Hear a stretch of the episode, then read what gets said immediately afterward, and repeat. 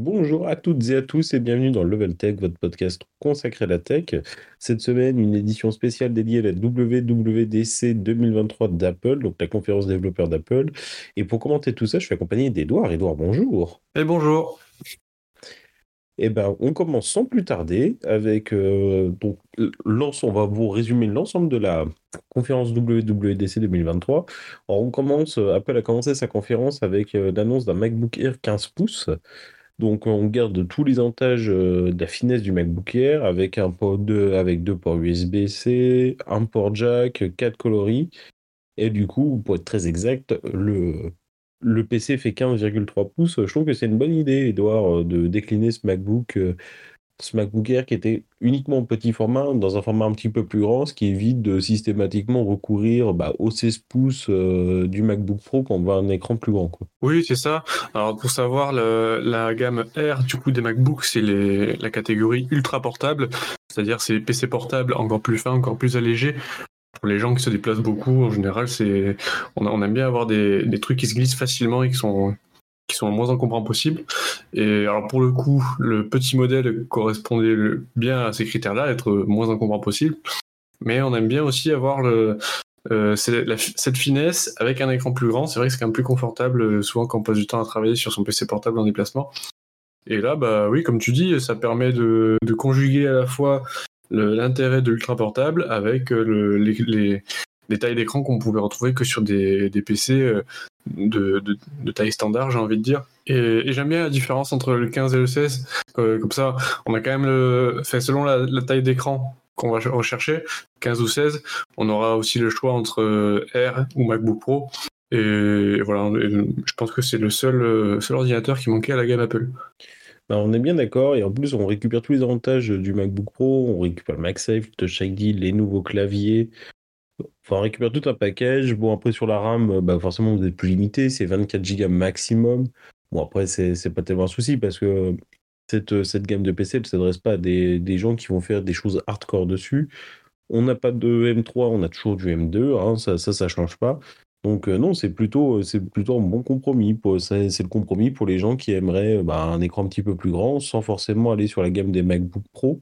MacBook Pro qui sont quand même, j'en ai un, donc ils sont beaucoup plus épais quand même que les MacBook Air, avec bon, bah, plus de connectique, mais plus de connectique dit, bah, ça prend plus de place. C'est aussi une autre gamme tarifaire. là, aux États-Unis, c'est 1300 dollars. Bon, après, il faut pas oublier qu'aux États-Unis, il faut quand même rajouter les taxes. Toujours, on parle toujours en hors taxe. Donc en France, je pense que c'est une machine qui va tourner autour de 2000 euros avec euh, en plus les taxes françaises, etc. Donc euh, non, ça semble être euh, plutôt très intéressant. Je sais pas ce que tu en penses, Edouard. Hein. non, non, si, si, bah après, positionnement tarifaire, c'est toujours à la Apple. Hein. On s'attend toujours à des prix un petit peu plus élevés qu'on pourrait se trouver sur le marché, mais ça, c'est la sauce Apple. voilà, si on veut un produit premium haut de gamme avec l'écosystème qui va avec, ça coûte toujours un petit peu plus cher que si on, voulait juste euh, un ordinateur fonctionnel qui fasse le travail avec, euh, avec Windows. mais on, savait à quoi s'attendre et je pense que finalement ça remplit, les, ça remplit les cases. Je rectifie en fait le modèle entrée de gamme du MacBook Air 15 pouces est à 1600 euros. Mais bon, après, euh, c'est toujours version Apple, donc avec toutes les caractéristiques minimales, etc. Donc on va toujours vouloir rajouter un petit peu de stockage, peut-être un petit peu de RAM ou ce genre de choses. Donc euh, on va attendre sans souci les 2000 euros. On enchaîne avec une autre annonce matérielle autour des Mac Studio. Donc les Mac Studio, c'est les tout petits, euh, c'est les petits Mac de bureau. Alors ça fait plus qu'un Mac Mini, parce qu'on connaissait le Mac Mini, hein, qui est tout petit, qui est fait pour faire de la bureautique. Le Mac Studio, il s'adresse vraiment à des créatifs, à des gens qui ont des besoins un peu plus avancés. Euh, donc, euh, il a été mis à jour donc avec les puces soit M2 Max, soit M2 Ultra. Donc, on n'a toujours pas de version. Enfin, après, donc, on a des versions qui sont quand même très premium. On a de l'Ethernet 10 gigabits, on a de l'HDMI et on a tout ce qui va bien. Une capacité de monter jusqu'à 192 Go de RAM, ce qui commence à faire quand même, même pour des gens qui travaillent euh, en continu. Euh, stockage maximum 8, 8 Tera en interne. Du Bluetooth 5.3, du Wi-Fi 6, e euh, donc les derniers Wi-Fi. Le support évidemment des écrans 8K pour aller avec les écrans Apple. Donc, euh, en fonction des procès, enfin, après, euh, une capacité maximum de du coup 24 cœurs sur le CPU, 72 cœurs sur le GPU, ça commence à être gigantesque. Donc euh, ça, ça a été annoncé, ça a été mis à jour. Et au passage, ils ont mis à jour le Mac Pro. Bah, finalement, avec la même config que le Mac Studio. Donc on se retrouve avec un Mac Pro, bah, du coup, à configuration égale, qui est plus cher. Bon, par contre, qui a tout le casing, tout la, toute la tour qu'on aime ou qu'on n'aime pas du Mac Pro, avec bah, aussi plus d'espace pour que ça respire. Donc voilà, mais c'est un peu étonnant. Je m'attendais aussi sur le Mac Pro à avoir, je sais pas, peut-être un nouveau processeur encore plus puissant, ou un double M2 Ultra, ou je sais pas. Euh, là, en fait, on se retrouve avec deux PC un petit peu similaires. C'est un peu étrange. Bah, euh, je reviens sur les, performances, que, ce, qui, ce détonne. Euh, moi, j'ai vu des témoignages de gens qui utilisent un Mac Studio ou un Mac Pro, comme tu dis, pour, leurs besoins professionnels. Donc, c'est des gens qui font du montage, qui, sont censés pouvoir exploiter au maximum les ressources en faisant des, des travaux pardon, assez exigeants en termes de ressources. Et ils ont, et ils ont pu tester du coup le Mac, la puce M1 et la puce M2. Et déjà, ils avaient ils n'arrivaient pas forcément à saturer la puce M1. La puce M2 étant encore plus performante, euh, ils y arrivent encore moins. Donc après, euh, euh, je pense que c'est pas nécessaire d'un point de vue des usages et des besoins de sortir une puce encore plus performante à partir du moment où celles qui sont déjà disponibles répondent encore largement aux besoins. alors c'est vrai que Intel nous a habitués à sortir une nouvelle gamme de processeurs tous les ans et chaque année il est plus performant. Sauf que euh, on arrive beaucoup mieux à atteindre les limites des processeurs Intel, visiblement, que ce que, les, puces Apple. Alors, est-ce que ça vient du fait que Apple produit à la fois ses puces et son, son système? Donc, ils ont une meilleure maîtrise de l'optimisation des ressources euh, euh, vis-à-vis des deux. Puisque quand on utilise du Intel, bah, que ce soit du Windows ou du Mac, on a, on a un fabricant de plus différent de celui l'OS, donc euh, évidemment, il y a des. chacun doit s'adapter à l'autre. C'est pas, on peut pas forcément faire en sorte que, que la fusion soit, soit parfaite. Ben, après, je, je rajouterai deux, deux, points. Donc, il y a, oui, forcément, euh, là maintenant, Apple est constructeur de ses puces et euh, constructeur de son OS. Donc, bah, il y a le meilleur des deux mondes. Et même après, du coup, sur, des, sur, sur le Mac, c'est ce que je constate. J'ai un Mac Pro M2 Pro avec 16 Go de RAM. Alors, oui, il y a des consommations de RAM qui peuvent être parfois élevées. Par contre, il sait très bien le réguler. En fait, on ne vient jamais saturer. Donc, tant qu'il y a de la RAM, il l'utilise. Mais après, il vachement bien le réguler. Et ce qu'on retrouve pas toujours sur Windows, où des fois, il y a des applications qui vont consommer beaucoup de RAM, mais ça va être au détriment d'autres. Il y a un équilibre et euh, un fonctionnement qui est beaucoup plus complet, euh, comme tu le cites. Après, il y a aussi quand même la bascule, euh, la bascule entre les deux, les deux architectures. On a du x86 côté Intel, mais on va pas faire beaucoup plus compliqué dans ce podcast. Donc une, architecture plutôt ancienne. Apple a changé son architecture il y a maintenant quelques années avec ses plus M euh, pour de l'ARM, donc euh, qui était traditionnellement beaucoup utilisé sur mobile. Je pense aussi que ce changement de techno et, profonde contribue à ses performances parce que bah, ces ARM, c'était puces qui étaient adaptées pour les téléphones. Donc pour être plutôt rapide, compact, qui chauffe peu, euh, pour en, travaillant en autonomie, enfin elles ont des avantages aussi. Je suis d'accord. Donc ça c'était les annonces en fait un petit peu matérielles. Je ne sais pas si tu as autre chose à ajouter Edouard avant qu'on enchaîne sur les parties logicielles euh, de cette euh, conférence. Non, je pense qu'on va pouvoir attaquer iOS 17 et, et Sonoma. Eh bien, tout à fait. Donc, on enchaîne tout de suite avec KUS 17. Donc, KUS, hein, c'est l'OS de l'iPhone. Donc, euh, la première annonce, c'est euh, Contact Poster. Donc, ça va être des, un poster de contact hein, en bon français. Le but, c'est de bah, rendre les choses un petit peu plus jolies quand quelqu'un vous appelle, que ça puisse récupérer en fait l'image que vous avez mis à votre profil. Ça va s'afficher en plein écran. Euh, il est possible d'ajouter bah, voilà, une photo, un emoji, un nom, peu importe. on note aussi que pour les pour, euh, ça, pourra s'afficher ce nom en vertical pour les Chinois et les Japonais. On pourra choisir la poésie d'écriture, la couleur. Enfin, on va pouvoir vraiment personnaliser un petit peu euh, les gens qui nous appellent. C'est compatible avec CallKit, hein, donc euh, pour les applis VoIP tierces, hein, vous le savez, sur l'iPhone, etc. Quand vous appelez avec Discord, etc., ça, enfin, ça s'affiche comme si vous receviez un appel assez classique avec Discord. Alors ça fonctionnera aussi. Euh, c'est plutôt très joli. Enfin, je sais pas ce que tu en penses, Edouard. Euh, c'est cool. Oui. ça ne pas grand chose fondamentalement, mais c'est joli. Oui, c'est ça, c'est gadget, mais c'est toujours, euh, toujours sympa. Surtout que, bah, au lieu d'avoir juste un nom qui s'affiche, là, on a, c'est un peu plus personnalisé. On, on déjà, en un coup d'œil, sans avoir à lire le nom, ben, on peut savoir qui nous appelle si on a personnalisé les couleurs, l'affichage, etc. et, et ben, c'est chouette. Voilà. Je sais pas s'il y a autre chose à dire de plus là-dessus, mais c'est chouette. Oui, c'est ça. Après, de toute façon, après, on attend aussi un stade sur les smartphones, etc., que sur les versions d'OS. Maintenant, on peut pas s'attendre à des nouveautés. Des bah, c'est ça. On, on, attend aussi à un moment donné un téléphone. À la base, ça reste un téléphone. Oui, maintenant, on a diversifié tous les usages, etc. Ça nous sert à plein de choses. Mais le potentiel maintenant de nouveautés, etc., est de plus en plus faible. Bah, maintenant, il, il faut qu'on arrive bah, c'est-à-dire qu'on a tellement innové ces dernières années qu'on que maintenant, pour arriver à, à, sortir du lot et à faire quelque chose que personne n'a déjà fait ou qui est juste réalisable mais auquel on n'y aurait pas pensé, bah, ça devient de plus en plus difficile. On est bien d'accord. Alors justement, toujours dans les améliorations un petit peu à la fois techniques et visuelles, il y a le répondeur vocal qui change. En gros, maintenant, si quelqu'un, si vous refusez un appel et que quelqu'un vous laisse un message, vous allez voir la transcription apparaître directement du message. Que ça, bah, s'il y a quelque chose d'urgent, bah, vous pouvez tout de suite reprendre le message ou quoi que ce soit. Donc ça, ça peut être plutôt pratique en cas d'urgence.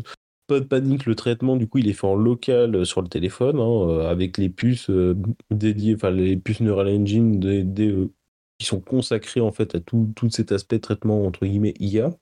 Et il sera également possible, bah, si vous avez un iPhone, de laisser un message vidéo, un message, du coup, c'est plus un message vidéo, du coup, un message vidéo à votre interlocuteur. Ça peut être aussi sympa. Euh, je trouve que ça peut être, ça peut être pratique. Hein. Des fois, on peut être en réunion, etc. On nous appelle, l'appel il peut être urgent.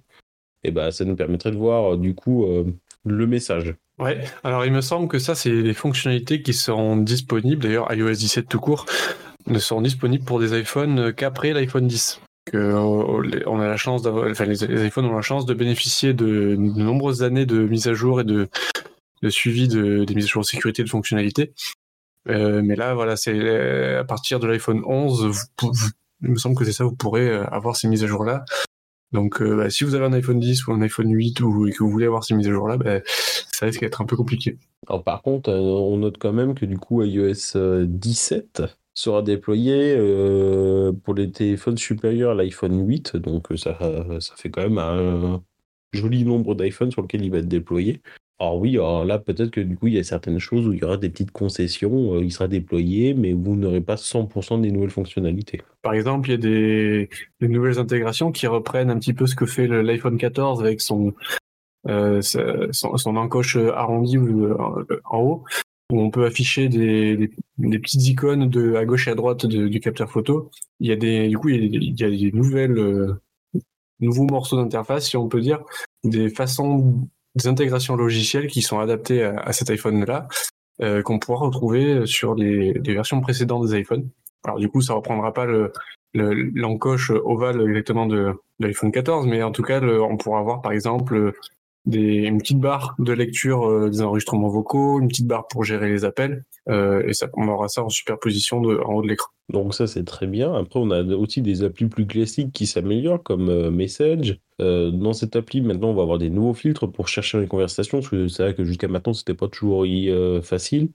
Une flèche qui va permettre de redescendre sur le dernier message non lu. Donc ça va pouvoir vous remonter. Donc ça c'est vachement pratique pour tout ce qui est conversation de groupe notamment. Euh, donc ça c'est plutôt pas mal. On va aussi récupérer euh, des choses comme le swap sur une bulle pour répondre. Ça c'était des trucs qui manquaient un petit peu, c'était dommage. Donc ça on va pouvoir le faire. Il va y avoir aussi la transcription automatique des messages audio ou le partage de localisation qui va être amélioré. Donc tout ça c'est quand même plutôt pas mal et ça va plutôt dans le sens de l'histoire. Euh, on note aussi l'apparition de nouvelles fonctionnalités comme checking, donc ça, ça permet en gros quand vous êtes arrivé chez vous, euh, bah, de notifier, je sais pas, euh, vos parents, euh, de la famille, n'importe qui. Et bah, du coup, si vous n'arrivez pas dans le délai pré facile, si vous arrivez quelque chose avant d'arriver chez vous, ça va envoyer du coup une notification avec votre niveau de batterie, etc. pour que bah, potentiellement on puisse vous venir en aide. Les stickers, ça les stickers aussi, ça a été amélioré, donc photos, gif, emoji, tout ça. Vous allez pouvoir maintenant les ajouter euh, d'une multitude de façons. En gros, Apple, ils ont rajouté un petit bouton plus, qui et ça, ça va vous permettre de, bah, de voir vos ajouts les plus réguliers. Donc, euh, et comme pour bah, le, par exemple l'écran de verrouillage, vous allez pouvoir détourer n'importe quelle photo, euh, vous savez, en cliquant dessus, pour en créer un sticker fixe ou animé. Donc ça, c'est vous qui avez le choix. Et du coup, vous pourrez coller bah, du coup, directement le sticker que vous venez de faire dans la conversation avec un simple copier-coller. Enfin, c'est beaucoup d'améliorations visuelles hein, cette année. Bon, si, il y a quand même la nouvelle fonctionnalité sur le fait d'arriver chez soi, mais euh, ça reste minoritaire. Oui, c'est beaucoup de petits ajouts. Pour l'instant, on n'a rien de révolutionnaire. Alors, on n'a pas encore fait le tour, mais pour l'instant, euh, c'est pas des grosses mises à jour, c'est pas des gros ajouts, mais ce sont plein de petites choses qui, mises bout à bout, font que ça devient de plus, en plus intéressant. Après, euh, une amélioration quand même qui est faite, c'est autour du clavier. Le clavier de l'iPhone va s'améliorer. Apple a travaillé avec son Neural Engine pour euh, du coup améliorer l'autocorrecteur, qui serait, selon leur dire, plus fiable, capable aussi de prédire, euh, comme par exemple le fait Gmail, la fin de vos mots, etc., ou la fin de vos phrases. Donc on a quand même hâte de tester ça, voir. parce que c'est vrai que bon, là on commence à avoir des capacités aussi de calcul sur les téléphones qui sont très importants. Donc euh, j'ai hâte de voir comment ça va se mettre en œuvre euh, cette histoire. Mais je pense que c'est quand même pas du luxe. C'est vrai que le l'autocorrecteur actuel de l'iPhone n'est pas toujours euh, au top. Ouais, c'est vrai qu'on n'a pas trop de difficulté à, lui le mettre en difficulté justement. Il y a quand même eu aussi deux autres deux, autres nouveautés. Il y a l'application Journal. Donc en fait, l'application Journal, c'est quoi? Bah, C'est Apple qui veut faire votre journal intime.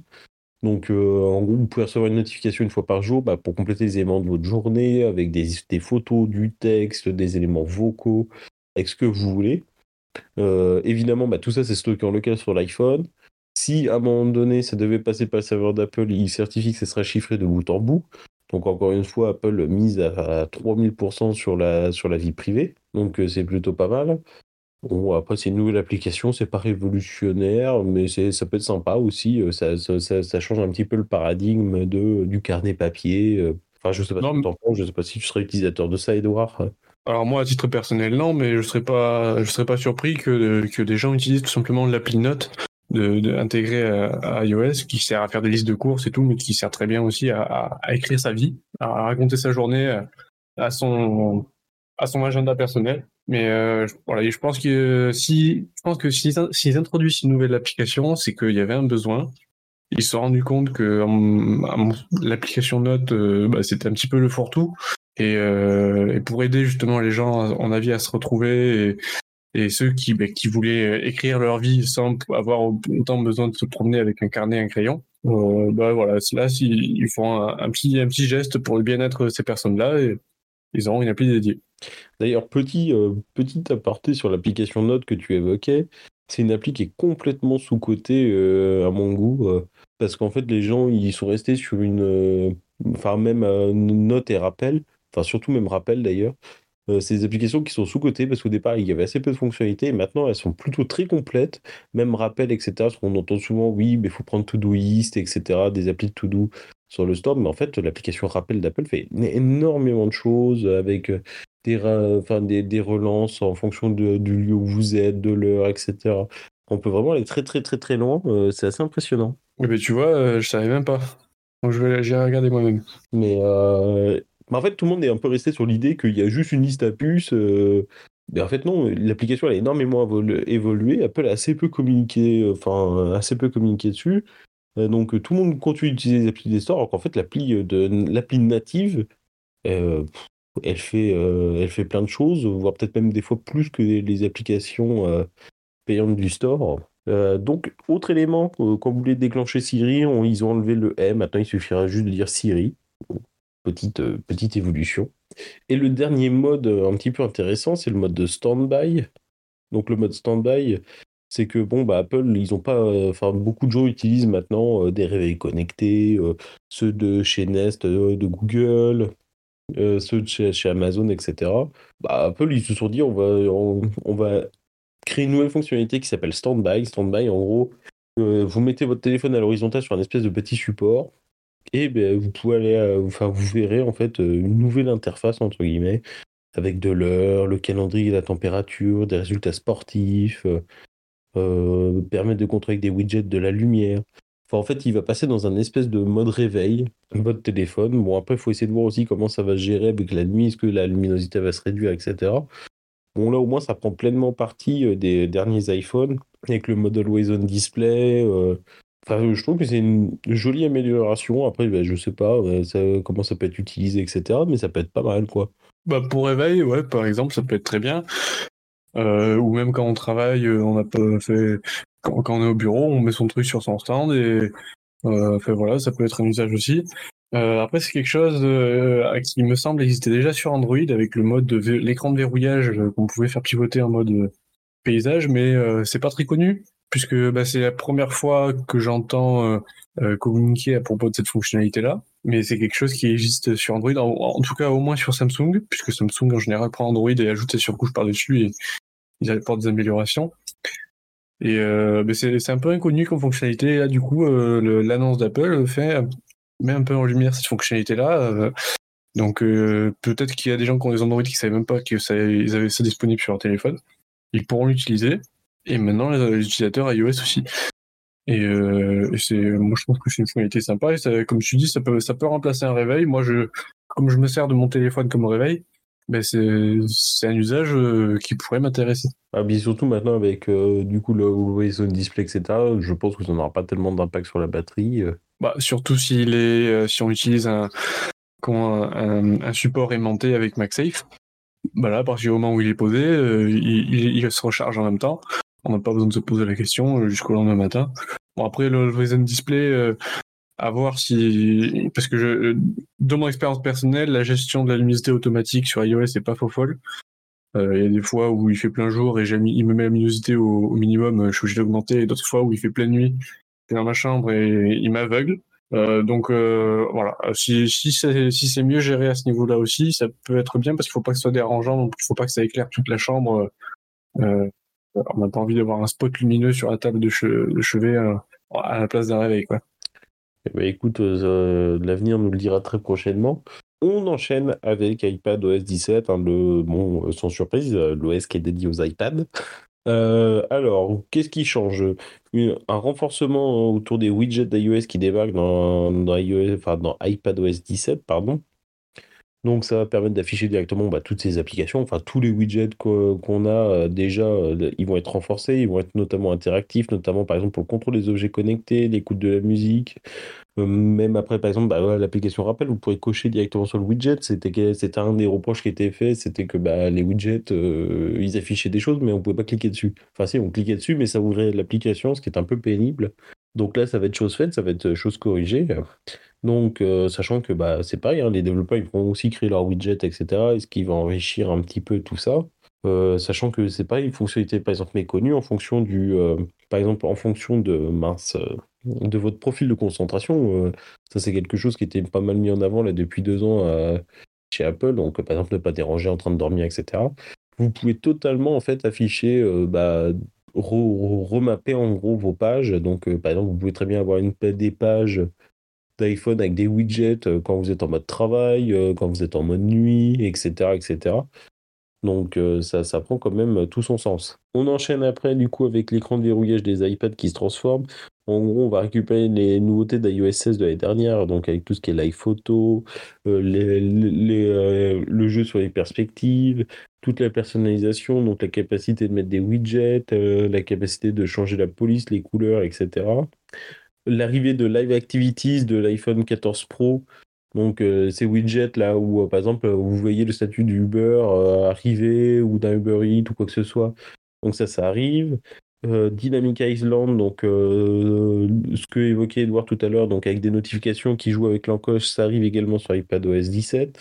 Donc c'est plutôt pas mal. Enfin, on a quand même un gros lot de nouveautés graphiques et de personnalisation sur l'iPad. Euh. Ce que je trouve dommage, c'est qu'on bénéficie pas des nouveautés d'iOS 17 sur iPadOS et d'iPadOS sur iOS parce que, alors il y a sûrement des très bonnes raisons à ça, mais bah, typiquement le widget de de l'arrivée du Uber, que ce soit Uber Eats ou Uber euh, Uber Taxi, bah, c'est quelque chose de pratique et en général, on a plus besoin sur un téléphone que sur une tablette. Parce que quand je suis dans la rue, je commande un Uber, euh, j'ai pas forcément ma tablette dans, mon, dans ma poche, quoi. Oui, ben, c'était déjà présent sur l'iPhone, c'est même déjà présent sur l'iPhone, et là, du coup, ça arrive en plus sur l'iPad. D'accord, mais je n'avais pas connaissance, tu vois, de ce, widget-là. Donc, euh, et par exemple, là, tu, euh, actuellement, déjà même avec nos, versions iOS actuelles, tu commandes un Uber, bah, tu vas avoir le widget, en fait, avec une voiture, et la voiture, elle se rapproche de toi au fur et à mesure. donc après, oui, sur l'iPad, ça dans un second temps. Pour moi, c'est moins choquant dans la mesure que Ok, pour Uber Eats, euh, des matchs de foot, etc., ça s'entend vachement bien. Après, pour d'autres usages comme Uber Voiture, bon, généralement, on ne le réserve pas avec son iPad. On est quand même assez peu à avoir des iPads avec la connectivité cellulaire et à se balader dans la rue spécifiquement avec celui-là. Autre chose, c'est l'appli santé du coup qui arrive sur les iPads. Donc l'appli santé qui était déjà disponible sur l'iPhone, donc ça arrive sur l'iPad avec une interface un petit peu adaptée. Donc ça, bon, c'est pas révolutionnaire, mais c'est plutôt sympa. Après, il y a eu aussi euh, toute une passe d'armes sur les PDF. Apple a dit que l'iPad était le meilleur outil pour éditer des PDF. Bon, pourquoi pas. Après, euh, du coup, ils ont quand même renforcé pas mal de choses. Vous pourrez importer du coup maintenant vos... Enfin, vous pouviez déjà, mais ils ont amélioré l'intégration des PDF dans l'application Notes, donc avec la capacité d'afficher en plein écran. Vous pourrez remplir bah, directement, euh, par exemple, quand il y a des formulaires, des fois, enfin des PDF à remplir avec des formulaires. Alors, soit il est préconfiguré pour être rempli, et donc euh, bah, là, en gros, suffira de cliquer avec vos, vos informations enregistrées, ça va précompléter, ou bah, vous pourrez directement taper. Si le formulaire, euh, enfin, si le PDF n'est pas préconfiguré, l'iPad est capable avec des algorithmes de détecter ces, ces zones. Donc ça, c'est plutôt pas mal. Et la dernière nouveauté autour de ça, c'est aussi bah, que vous allez pouvoir travailler de manière collaborative sur des PDF, ajouter des notes, des images, etc. Et le tout en temps réel. Donc c'est plutôt pas mal. Enfin, je sais pas ce que tu en penses, Edouard, mais euh, ça peut être pratique pour des cours, ce genre de choses. Euh. Bah, c'est très bien dans le sens aussi où on n'aura pas besoin d'aller chercher des applications externes euh, qui sont pas forcément toujours très bien conçues, ou qui répondent pas forcément aux besoins ou qui sont payantes. là, c'est pris en charge nativement par par l'iPad et euh, du coup ça, ça se fait tout seul en fait tu prends ton PDF tu remplis hop tu as besoin de l'envoyer tu l'envoies tu as besoin de faire autre chose tu le fais Pour moi ça s'intègre euh, encore mieux dans le, les habitudes d'usage d'iOS et d'iPadOS donc après dans les petites euh, dans les petites news à côté bon ils ont rajouté des nouveaux outils dans Freeform etc donc pour dessiner etc avec l'iPad pour l'écrire même un, une petite chose aussi qu'on a oublié pour l'iPhone, mais c'est aussi compatible sur l'iPad, euh, c'est AirDrop. AirDrop qui sera capable de continuer d'envoyer des photos ou des, fichiers, euh, même si vous sortez de la, de la zone dans laquelle euh, la portée de AirDrop fonctionne. Donc ça peut être plutôt intéressant et c'est même assez... Enfin on sait pas trop comment ça marche techniquement. Est-ce que ça repasse par les serveurs d'Apple? Est-ce qu'il y a du cache quelque part? On ne sait pas. Mais c'est plutôt, plutôt bien pensé et assez intéressant. On enchaîne très rapidement avec l'Apple TV, donc avec tvOS 17. Donc assez peu de nouveautés. Hein. L'Apple TV, c'est un produit, euh, un produit très sympa, mais qui évolue assez peu d'année en année. Donc euh, il y a deux choses. Il y a FaceTime qui débarque sur tvOS. Donc euh, en gros, vous suffira de poser votre iPhone devant la télé pour vous en servir comme webcam. Et du coup, bah, vous pourrez contacter directement bah, des gens, donc soit avec FaceTime, après bon, il y aura aussi Zoom, etc., d'autres applis qui seront compatibles. toujours la capacité de SharePlay, hein, de partager des programmes, d'organiser un programme à plusieurs, avec de la visio, etc on voit du coup une petite mise à jour graphique. Dans l'autre nouveauté un petit peu importante, euh, c'est euh, autour de la télécommande.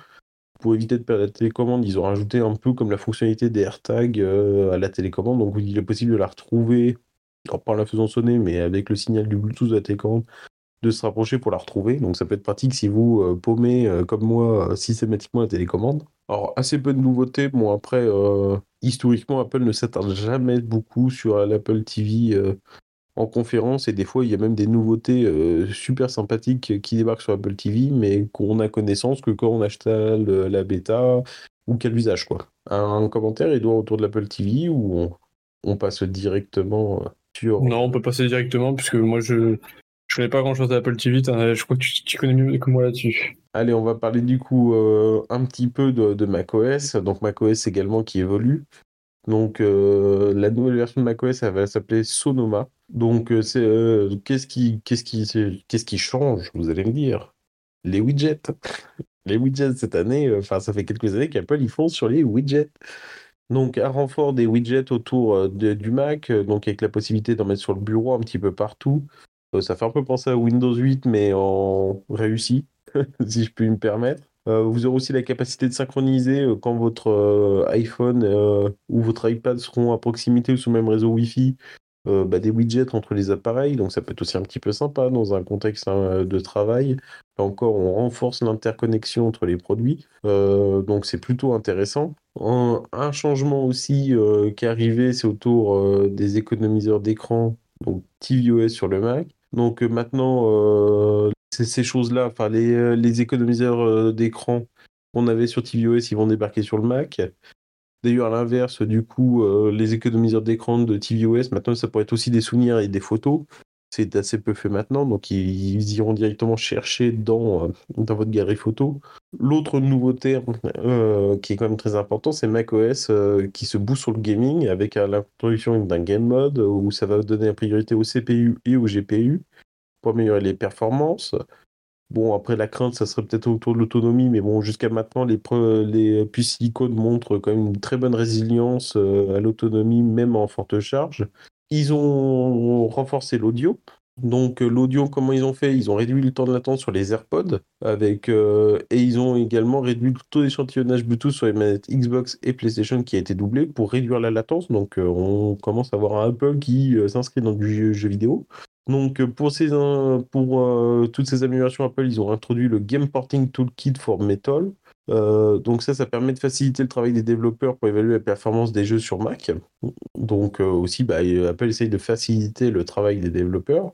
Et euh, à la fin, on a quand même vu aussi euh, Hideo Kojima monter sur scène pour annoncer Deep Standing Director Cut qui serait disponible sur Mac. Donc c'est quand même une bonne nouvelle. Enfin, je sais pas ce que tu en penses, Edouard, mais c'est clairement une... La performance est arrivée sur Mac, tout de voir que, bon, euh, ok, le Mac ne deviendra peut-être pas euh, la machine gaming par excellence, mais qu'on puisse quand même pouvoir jouer. Bah, il y a clairement une volonté dans ce sens-là. Bah, rien que la présence de Hideo Kojima et de son annonce, ça montre bien qu'ils sont, ils ont commencé à travailler dans cette direction-là.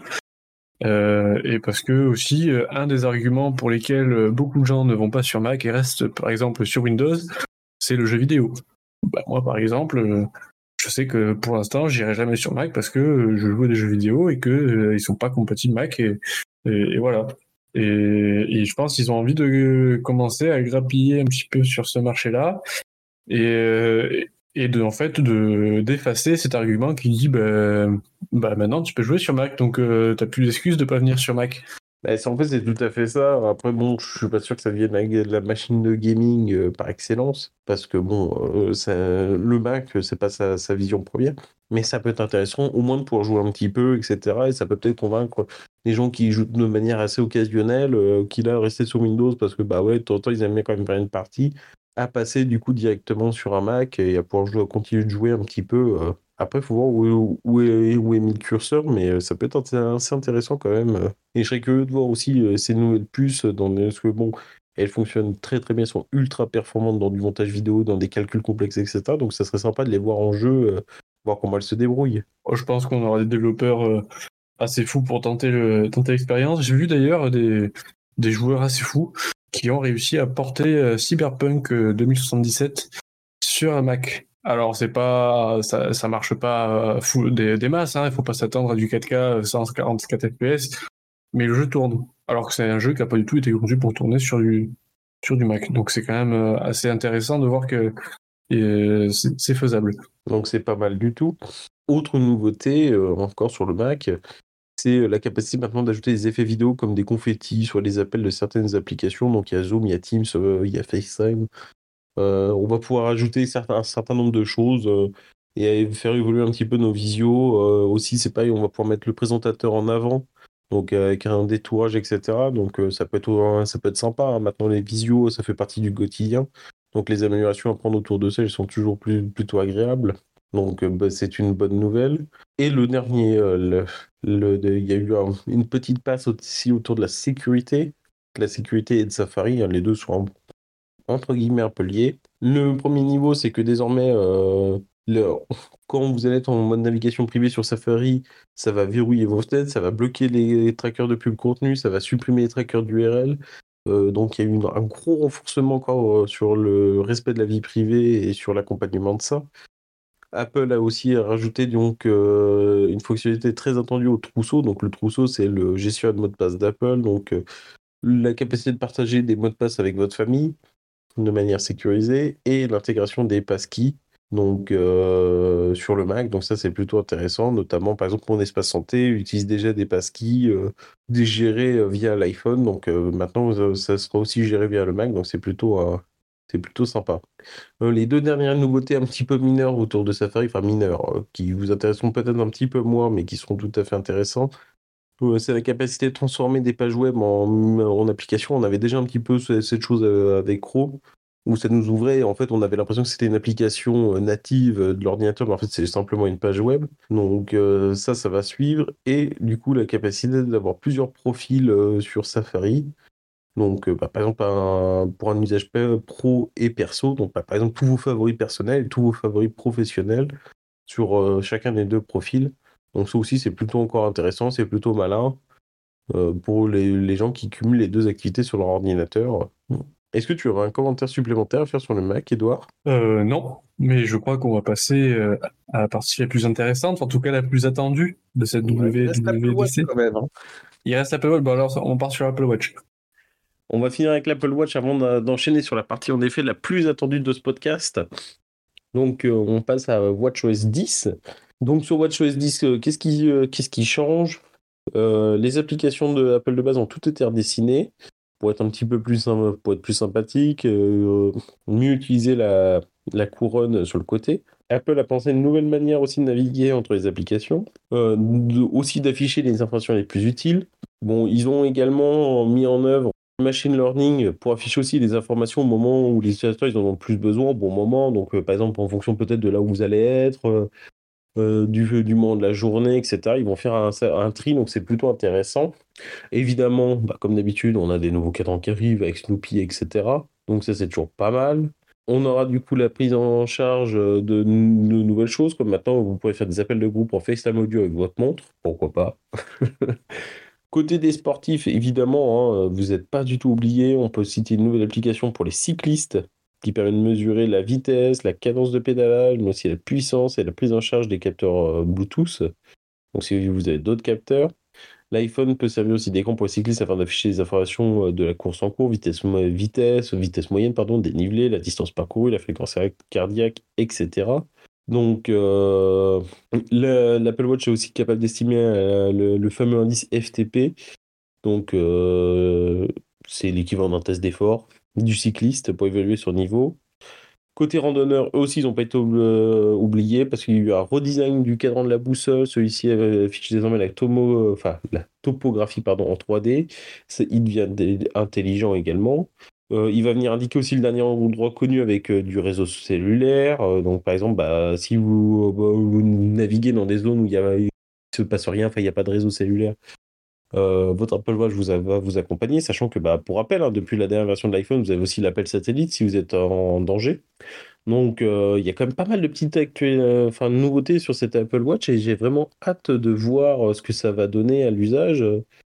Enfin surtout là, comment ils ont aussi redesigné un petit peu les applications, l'usage, etc. Ça peut être sympathique.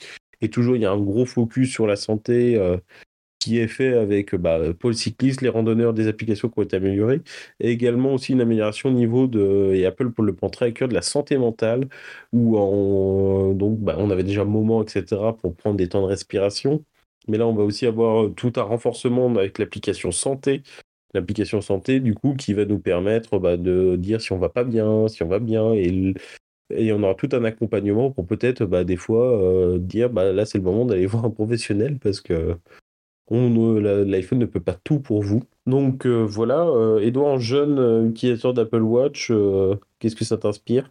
Moi, ça m'inspire que je fais du vélo, donc je vais peut-être acheter un support pour mettre le téléphone sur mon guidon, parce que justement, c'est les infos que je recherche. C'est avoir la, vitesse, les infos sur mon parcours et sur, sur ma séance. Et ça évite d'avoir un, compteur, un appareil sur le guidon qui te mesure la vitesse autre que le téléphone. Et puis après, si tu veux croiser les données, si tu veux faire du suivi, machin, c'est un peu plus compliqué là. Ça, risque d'être assez intéressant. Et je pense qu'il y, a moyen que ça m'intéresse et ça, fait sens pour moi. Parce qu'apparemment, ça prendrait aussi en charge des capteurs Bluetooth, donc on pourrait peut-être imaginer un capteur supplémentaire sur le vélo, euh, cumuler les deux. Enfin, on commence à pouvoir aller vachement loin. Ouais, ouais, j'imagine que pour un usage même euh, euh, pour les cyclistes professionnels, il y en a peut-être quelques-uns qui vont se poser la question de savoir est-ce que ça vaut le coup d'intégrer une Apple Watch à, à, à, ses, à, ses, outils, à ses outils de mesure, à, son, à sa façon de s'entraîner, peut-être? Tout à fait. Et ça nous fait une parfaite transition pour enchaîner du coup sur l'Apple Vision Pro. Edouard, est-ce que tu veux commencer à nous en dire quelques mots Alors, l'Apple Vision Pro, c'est le casque de réalité augmentée. C'est pas un casque de réalité virtuelle euh, d'Apple, du coup, qu'on attendait depuis des années.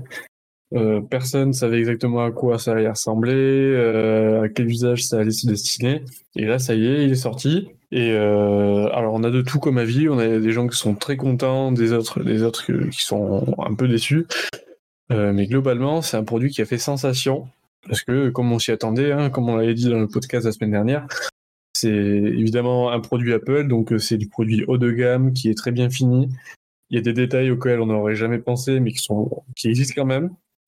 Euh, par exemple, euh, pareil comme je disais la semaine dernière, c'était euh, c'est l'ajustement automatique des écrans en face des yeux en fonction de la position du casque, etc., pour être sûr que l'utilisateur ait toujours euh, une, une, expérience optimale du, casque. et la, nouveauté, fait, à mon avis, ce qui change le plus par rapport à ce qu'on voit sur les autres, casques, c'est qu'on a un écran euh, on a un écran euh, du côté des yeux pour l'utilisateur, le mec qui porte le, casque. Et on a aussi un écran en, façade pour que les gens à l'extérieur, qui nous voient avec le casque sur la tête, sachent ce qu'on est en train de faire. Parce que bah, si, si, en général, quand on voit quelqu'un avec un casque, on voit ce qu'on est en train de faire. De quoi? Peut-être que des fois, on n'a pas envie que les autres ils, euh, ils voient ce qu'on est en train de faire. Oui, peut-être. Alors, je pense que c'est facilement configurable. Euh, c'est, ça, ça, devrait juste pouvoir dire bah, je suis en train de travailler, je suis occupé, euh, je suis dans telle application, euh, où tu peux juste ne rien mettre. Euh, je, pense que ça peut s'éteindre aussi euh, sans problème. Tu mets une image. on voit beaucoup sur les images de présentation des, une espèce de, de, galaxie, une espèce de, de des étoiles pour comme un fond d'écran, un petit peu d'une constellation. Voilà, ça fait un effet d'écho. si peux montrer qu'il, qu'il est allumé, c'est configurable. Euh, et globalement, comment on s'en sert? Une fois qu'il est posé sur la tête, il y a des caméras, des, des capteurs qui sont euh, sur la façade avant, qui vont, qui vont filmer l'environnement autour de vous. Donc vous pourrez voir à travers le casque, comme si vous avez juste des lunettes transparentes. Et euh, l'intérêt du casque, ce qui va vous rajouter une interface, euh, des applications, des commandes. Euh, dans la réalité, donc c'est ce qu'on appelle la réalité augmentée. Euh, par exemple, là, je suis dans mon bureau, je vois un canapé, mais je peux très bien décider que j'ai envie de poser euh, la, la, un écran d'application au-dessus de mon canapé, que si je me retourne, j'aurai l'écran d'une autre application. Euh, c'est l'intégration du, du, logiciel dans la réalité. Et là, euh, ce, qui, ce qui est intéressant, c'est la question, c'est comment est-ce qu'on contrôle tout ça? Est-ce qu'il faut clavier, souris, manette? Parce que la plupart des casques VR, on s'en sert avec des manettes. Là, non, Apple a décidé que on, on, a, on, on pourrait interagir uniquement avec des gestes de doigts et du regard. Donc euh, vos yeux sont captés, euh, la direction dans laquelle vous regardez aussi, et avec des gestes de, de la main, en, faisant toucher les doigts, euh, en déplaçant, en faisant des gestes et tout ça, on va pouvoir contrôler tout ça. Donc oui, tu fais bien de le dire, en fait, on va avoir une vraie interface, du coup, sur, déjà, sur ce casque, vous pourrez soit voir dehors, soit après avec, euh, du coup, une molette comme l'Apple Watch, régler, euh, du coup, la, mince, la notion, euh, la capacité à voir dehors, en fait, ça pourra, on pourra carrément éteindre et être euh, quasiment en full, euh, en full immersion. Donc ça peut être pas mal aussi pour se détendre, etc. Il va y avoir, bon, bah, comme, comme on l'évoquait la semaine dernière, tout, tout, tout l'aspect des applications et des films, etc. Pour pouvoir regarder de manière immersive. Edouard, tu citais très bien le setup virtuel. Donc la capacité, par exemple, vous êtes assis à votre bureau et en fait, sans écran, vous ne mettez plus d'écran sur le bureau et d'afficher bah, par exemple vos messages, euh, une page Safari, euh, des notes à droite, euh, etc. Donc ça c'est plutôt pas mal, ça, ça même avec un clavier physique, donc le Magic Keyboard de chez Apple. donc ça devient un petit peu Inception. Hein. Euh, là on a quand même l'impression d'avoir fait un petit bond dans le futur quand même. Euh, côté du câble qu'on évoquait la semaine dernière, le câble, on le voit, machin, ils n'ont pas été très très loquaces pendant, pendant la, conférence, mais euh, du coup, euh, le casque, il, a mis un câble avec une batterie, donc soit en gros, on laisse le casque branché sur une alimentation et bah, vous avez une journée d'autonomie, hein, enfin, vous le branchez sur une prise, soit bah, vous baladez avec la petite batterie, la batterie, l'autonomie serait bien de deux heures, comme on vous l'avait évoqué la semaine dernière. Autre nouveauté impressionnante, selon moi, enfin, c'est vraiment ce truc, c'est qu'ils ont rajouté une caméra 3D donc euh, dans le casque. Et donc, bah, vous pouvez par exemple filmer une scène donc bah, chez vous, quoi que ce soit, l'envoyer à quelqu'un, et si cette personne a aussi le casque, bah, elle peut revoir la scène en 3D. Donc par exemple, dans le jardin, je sais pas, vos enfants, ils, ils courent, etc. vous les filmez en 3D, vous, voulez l'envoyer votre époux ou votre épouse à l'autre bout de la planète qui a aussi un casque, et bah, il pourra revoir la scène en 3D. Ça sera aussi possible bah, sur les films en 3D, donc évidemment sur Apple TV mais ça va être aussi le cas sur euh, Disney, parce que euh, Disney, forcément, ils ont toujours eu des liens assez forts avec Apple.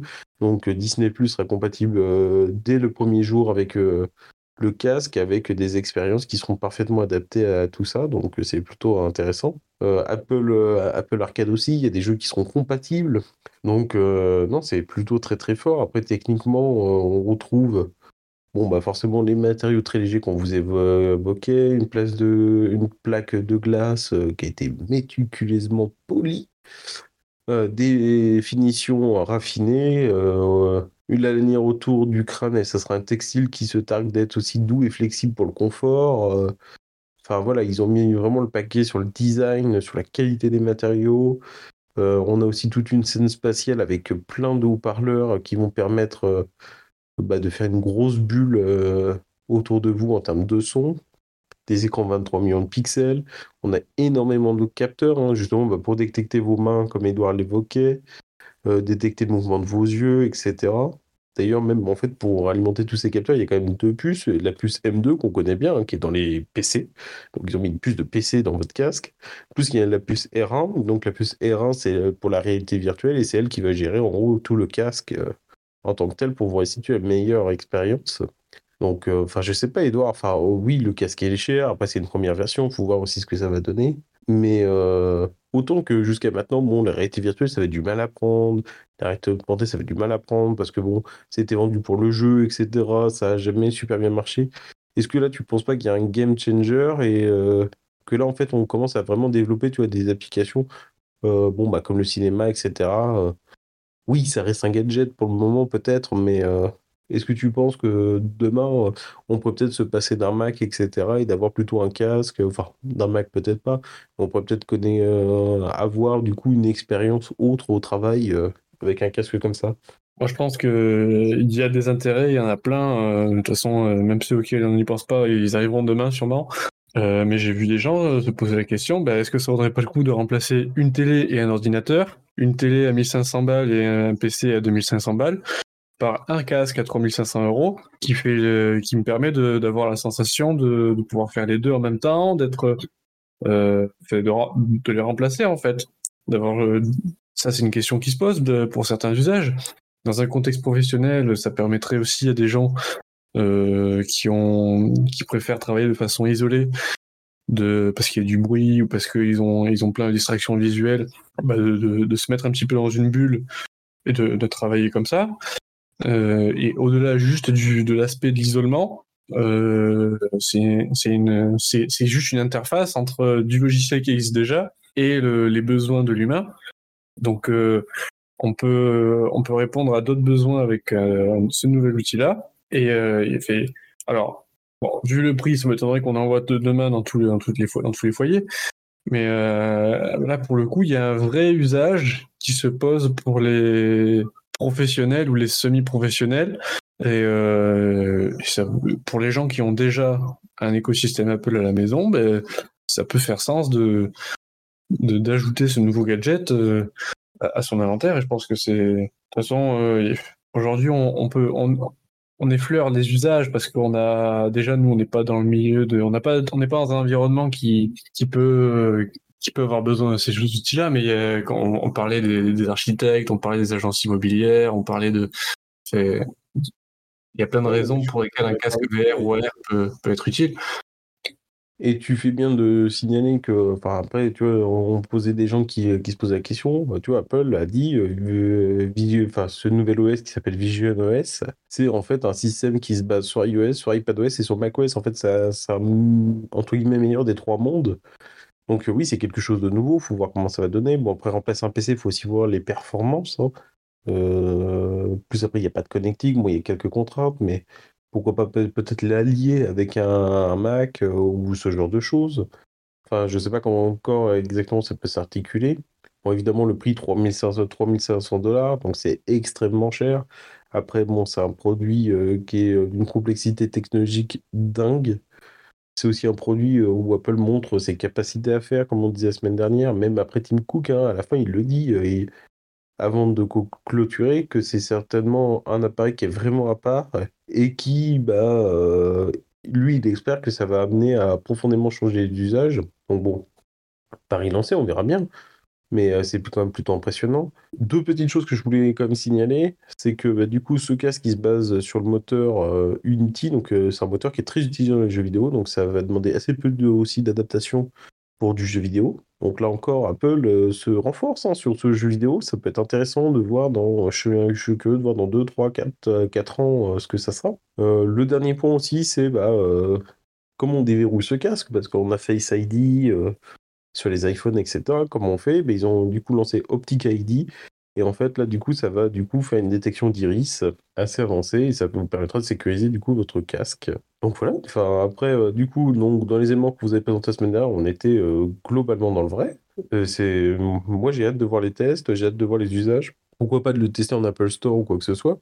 C'est c'est plutôt sympathique. Enfin, je pense oui, oui, oui. il y a pour la première fois, même après par exemple des matchs Merci, Là, je trouve que pour une fois, on commence à avoir un vrai usage de la réalité augmentée, etc. Alors, il y en avait déjà pour les professionnels avec HoloLens, euh, sur des montages de pièces, etc. Mais là, à titre personnel, euh, je trouve que quand on va avoir quelque chose que jusqu'à maintenant on nous vendait des Oculus pour jouer, etc. Là, c'est beaucoup plus large. Euh, ça peut être intéressant. Encore une fois, la force d'Apple, c'est de faire un, produit pour les pros qui convient aussi bien pour les pros que les particuliers. Donc euh, bon après il, sera en vente que dans un an vraiment au grand public donc on, verra. Là il y a un effet de hype un peu un effet de tout le monde est content, tout le monde est tout le monde a vu ce que ce que que c'était, tout le monde a envie d'en parler. Donc euh, on, va sûrement voir plein de choses passer là-dessus, mais euh, il faut il faut attendre un petit peu pour voir vraiment ce qui en ressort. Est-ce que ça fait un flop et finalement les gens bon la le laissent de côté parce que euh, ceux qui l'ont euh, se, rendent compte que ça leur convient pas, ou ceux qui, il y en a qui le voudraient et, qui n'ont pas moyen de mettre la main dessus. Euh, donc, de toute façon, comme, comme toujours, hein, le, le, temps nous dira ce qu'il en est vraiment. Mais on a hâte de le savoir. Plus après, il y aura peut-être aussi des versions 2 qui vont être améliorées, des versions entre guillemets light où ça coûtera moins cher avec les versions, etc., la mise à l'échelle. Donc, il y a quand même pas mal de choses. Donc euh, ça va être plutôt intéressant à suivre. Pas bon, euh, du coup, en résumé global, euh, je trouve que ça a été une très bonne, très bonne, très bonne WWDC 2023. en plus, c'est rare un nouveau produit. Hein. ça faisait plus de 10 ans qu'il n'y avait pas eu. en gros, le dernier gros coup d'Apple, c'était l'Apple Watch. Oui, on a eu les HomePod, etc. Mais c'est des produits qui sont mineurs dans la gamme. Le dernier vrai grand produit qu'Apple a lancé, c'était il y a plus de 10 ans avec l'Apple Watch. Donc c'était cool, c'est vraiment cool. Maintenant, à voir tout ça, euh, s'il y a des petites têtes brûlées parmi vous, vous pouvez déjà tester les versions d'OS en bêta. Attention, qui dit bêta dit bug. Euh, donc soyez prudents, notamment euh, des bugs avec vos banques, les applications des banques. bon, bah, vérifiez les appareils avant de vous donner les faire des clés digitales, etc., faire des validations d'achat. Donc attention, ne le mettez pas sur votre téléphone. personnellement, prenez un deuxième téléphone. Ou euh, si vous voulez vraiment tester la bêta, attendez euh, ce qu'on appelle un petit peu plus tard, qui arriveront durant courant de l'été, donc en juillet ou en août, les public release. Donc euh, c'est des c'est vraiment des versions qui sont destinées au public. Et, et, là, du coup, bon, il peut rester des bugs, mais généralement, il y en a beaucoup moins. C'est déjà pas mal corrigé. Un dernier commentaire, Edouard? Eh bien, Écoutez, je pense qu'on a fait le tour de cette, de cette conférence. N'hésitez pas à nous, si on a oublié quelque chose, à nous le faire savoir sur les réseaux sociaux, à nous faire des commentaires, à nous partager vos avis, nous suggérer des tests, des produits, euh, des sujets, euh, ce que vous voulez, nous faire un petit coucou. Vous pouvez venir nous voir sur leveltech.fr, vous trouverez euh, tous nos réseaux sociaux là-dessus, toutes les plateformes sur lesquelles nous écouter. Et on va se voir la semaine prochaine. Eh ben, tout à fait. Passez une très bonne semaine, profitez bien, pensez tech et bye bye tout le monde. Ciao.